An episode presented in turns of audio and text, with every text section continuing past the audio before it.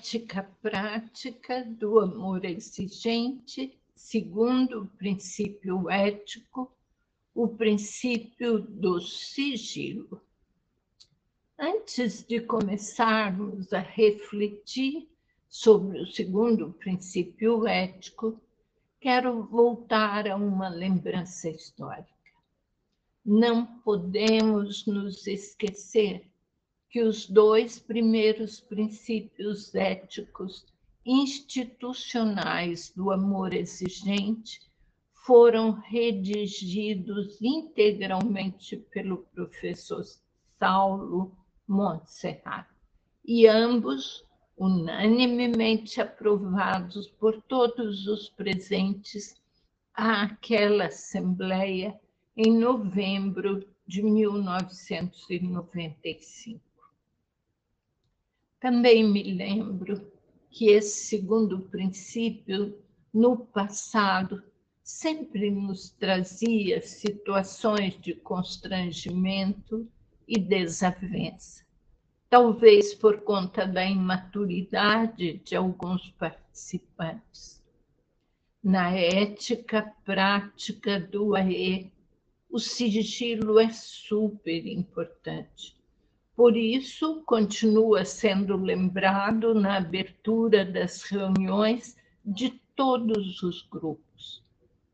Em pequenas cidades, grupos de amor exigente foram fechados por falta de ética de alguns participantes depois de partilhas terem sido comentadas em salão de beleza ou em lojas da cidade. Hoje, vejo uma maturidade diferente nos líderes e participantes dos grupos mas gostaria de aproveitar essa oportunidade para sugerir aos coordenadores que, mesmo nos subgrupos, falem da importância de todos sermos sigilosos. Penso que o enunciado desse princípio não deixa dúvida manter sigilo em relação aos depoimentos e à identidade dos participantes do seu grupo.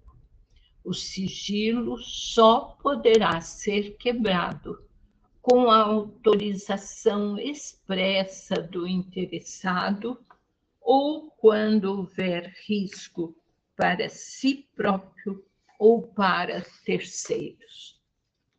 Só podemos falar sobre o depoimento do outro com plena autorização dele, ou se esse outro, ou a família, ou os vizinhos estiverem correndo risco. Porém, se não somos capazes de fazer sigilo melhor não participar dos grupos do que expor publicamente as pessoas que confiaram ou confiam no amor exigente. Entretanto, quando vamos para a família, devemos ter alguns cuidados a mais. De início, se um filho, filha, amiga, amigo, confiam em nós e, inconsequentemente, expomos para os outros o segredo que foi partilhado conosco, é um verdadeiro desastre. Mas o oposto também pode ser desastroso. Por quê?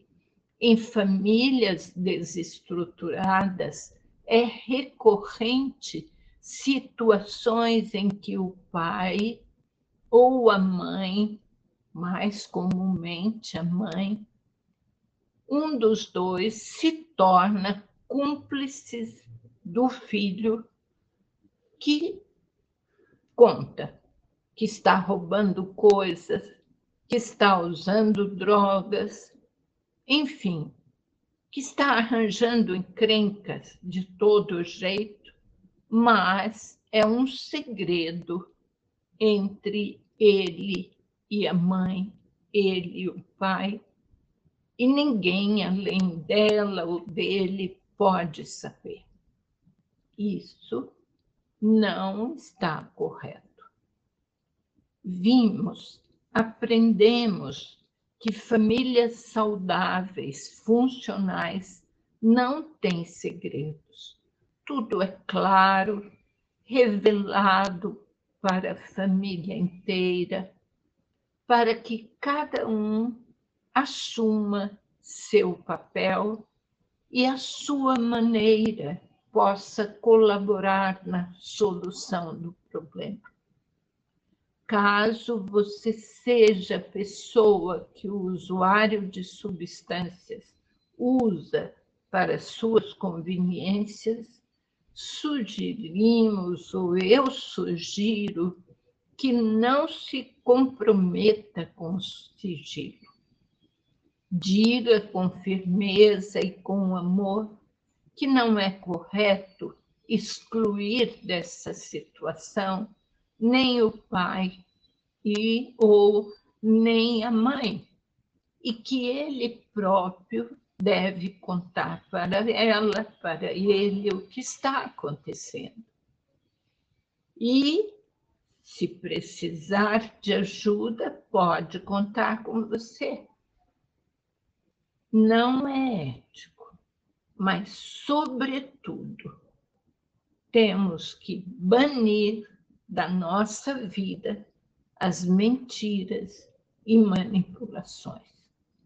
Quero dizer, não é ético esconder do pai ou esconder da mãe uma situação como esta. Porém, é ainda, sobretudo, importante banir da família desestruturada ou que está buscando a estruturação as mentiras, as manipulações. Assim, o enunciado ético familiar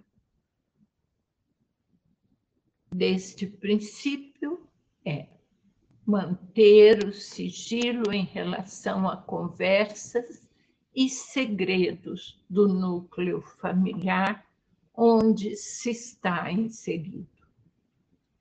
E eu completaria insistindo na necessidade de cada membro da família partilhar sempre suas dificuldades com seu núcleo com sua família.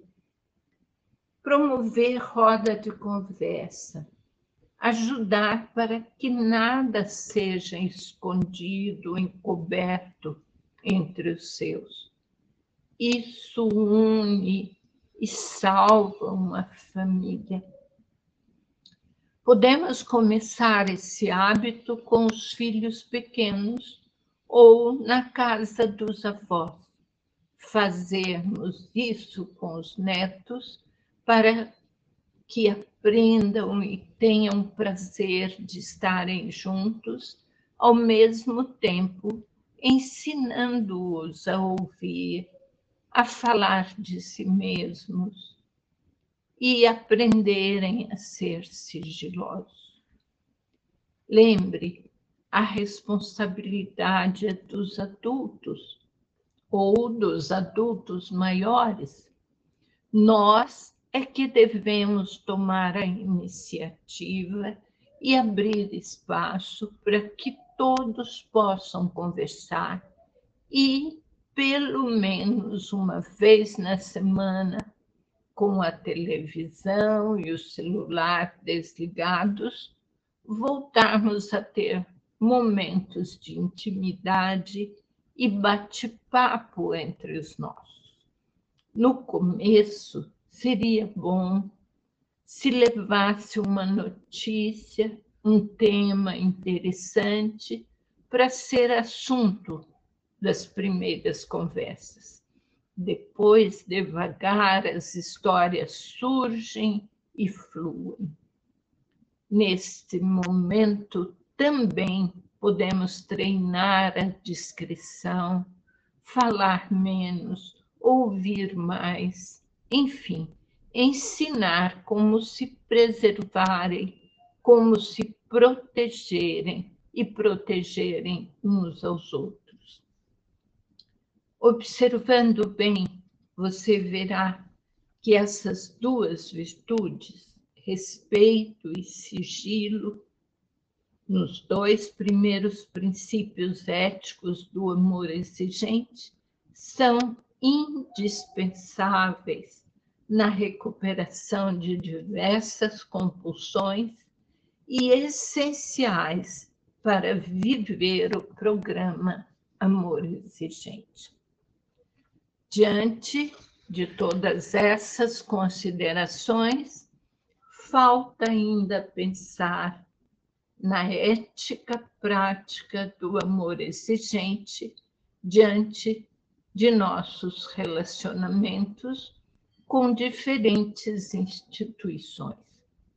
Veja, então, o segundo princípio ético comunitário: orientar e motivar as pessoas a tomarem decisões morais e éticas sobre assuntos que definirão seu próprio futuro e de toda a comunidade. Então, terminando nossa reflexão, afirmo com certeza: é preciso acordar para si mesmo, é preciso buscar seu autoconhecimento, sua autoestima e encontrar o seu próprio caminho para que possa ser um modelo inspirador que ajude o outro e ou a comunidade a se definir e a alcançar seu verdadeiro futuro também. Aprendemos que, antes de tudo, devemos viver em diferentes lugares e situações o programa Amor Exigente, com seus quatro pilares, entre os quais está nossos belos e completos preceitos éticos. Com amor, Dona Mara.